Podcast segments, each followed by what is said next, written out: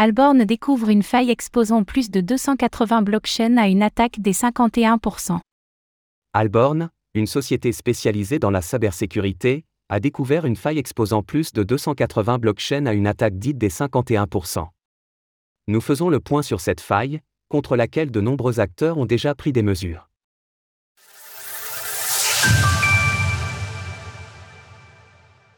Une vulnérabilité exposant de nombreuses blockchains à une attaque des 51%.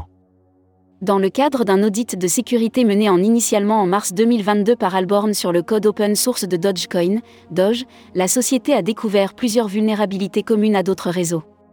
Et pour cause, il a été déterminé après des recherches approfondies que plus de 280 blockchains étaient concernées, et que pour l'une des plus critiques de ces failles, son exploitation pourrait en théorie faciliter une attaque des 51%. Une telle attaque permettrait, si elle venait à réussir, de prendre le contrôle du réseau ciblé. Cette faille, baptisée RAB13, donnerait la possibilité d'envoyer des messages malveillants au nœud d'un réseau, ce qui les mettrait à l'arrêt. L'attaque est alors facilitée du fait qu'il deviendrait plus aisé de contrôler 51% du dit réseau, comme l'explique Alborn dans un thread Twitter. Écoutez cet article et toutes les autres actualités crypto sur Spotify.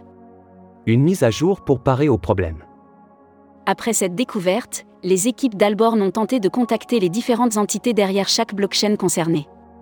Au total, ce sont 25 milliards de dollars de capitalisation qui étaient considérés comme à risque, et cela incluait des réseaux tels que Litecoin, LTC et Zcash, ZEC.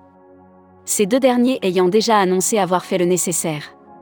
Ce problème ne concerne que les blockchains avec un consensus utilisant un modèle par preuve de travail, POW. Plus précisément, Alborn indique que cela s'applique aux nœuds basés sur UTXO et qu'il convient d'effectuer la dernière mise à jour logicielle pour combler les failles. N'ayant jamais été découverte ni exploitée, l'ensemble des vulnérabilités dont il est question sont qualifiées de failles 0 day.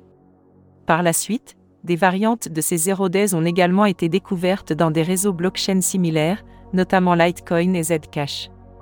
Sur les réseaux vulnérables, une exploitation réussie de la vulnérabilité concernée pourrait entraîner un déni de service, DOS, ou l'exécution de code à distance. A priori, ces découvertes n'ont donné lieu à aucune conséquence grave. Quoi qu'il en soit, tous les acteurs concernés par cette base de code commune sont invités à effectuer les mises à jour nécessaires et à contacter les équipes d'Alborn au besoin.